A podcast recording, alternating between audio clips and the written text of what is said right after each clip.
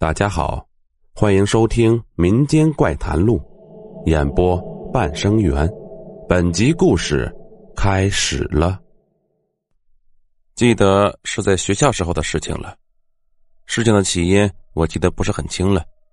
我那时还是一名新生，从学长那里边听说了一个关于水房的故事。大概是在五年前，有一群人混了进来，在男生宿舍的水房打架。等发现的时候，有人已经死掉了，浑身的血，像是要抓住什么似的。有人报了警，为了保护现场，把水房的门从外面锁上，并叫了两个人在门口守着，等警方的到来。大约在十五分钟后，警察到了，打开水房的门后，警察和所有人都瞪大了眼睛，满地的血染红了水房的地板。而让人无法相信的是，那具尸体的头竟然不见了。是的，不见了。发现尸体的时候，明明还是完整的，除了身上的刀痕外，这叫人无法理解。在密闭的空间内，尸体的头竟然不翼而飞。外面的人没有听到任何的声音，当时并不是很在意这件事情，而且警方已经介入，时间长了。也就淡忘了。可是事情的发展并不是想象的那么简单。再有一年我就要毕业了，这次的暑假没有回家，和家里说好了，暑假我在学校这边打工。不知不觉的就开学了。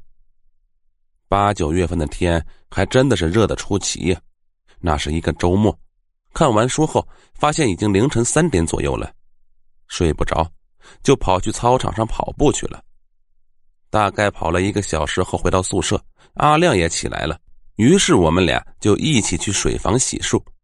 正在刷牙，无意间看到一哥们在冲凉，就打了声招呼，可是没人回答。这么早起来，肯定都是校队或者系队的，要不不会有人这么早起来的。队里的人我都认识，今天还真是不爽啊！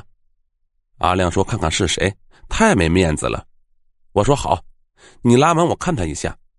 于是我俩就悄悄的走了过去。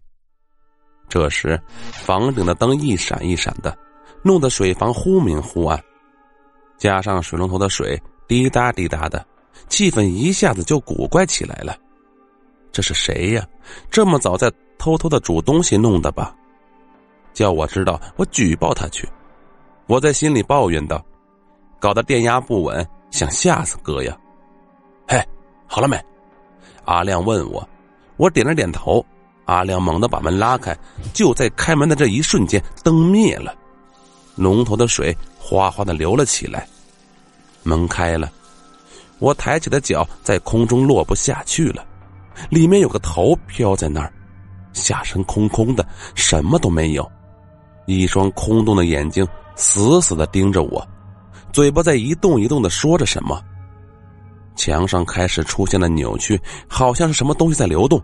我本能的使劲让自己退回来，哪怕是喊出来都好。可是身体像是被什么定住了，动不了。脖子好像被掐住了，发不出任何声音。豆大的汗水爬满了身上，滴落了下来，一股腥味，夹杂着水房独有的味道窜入了鼻子，大脑一片的空白。阿亮看到我半天没有动。就从旁边探出脑袋看了一下，一把抓住我，就飞的跑出了水房。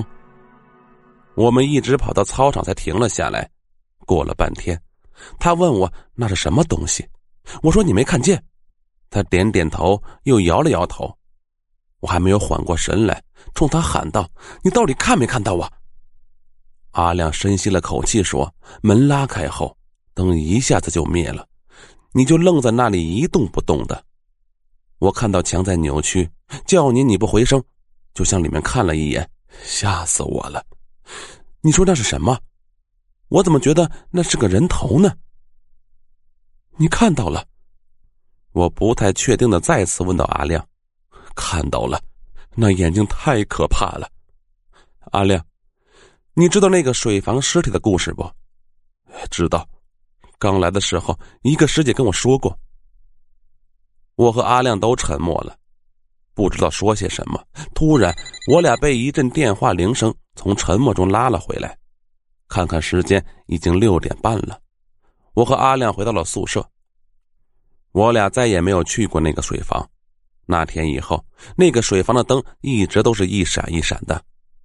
管理员换了几次灯管，检查线路都没有问题，可就是不管用。学校也找人把水房重新粉刷了一遍。奇怪的事情又出现了：刚粉好的水房，在一周后变得像是有了几十年一样的陈旧。学校在粉了几次没有作用后，就关了那个水房。那水房再也没有开过。好了，本集故事播讲完毕。如果喜欢，请点个订阅。我们下集再见。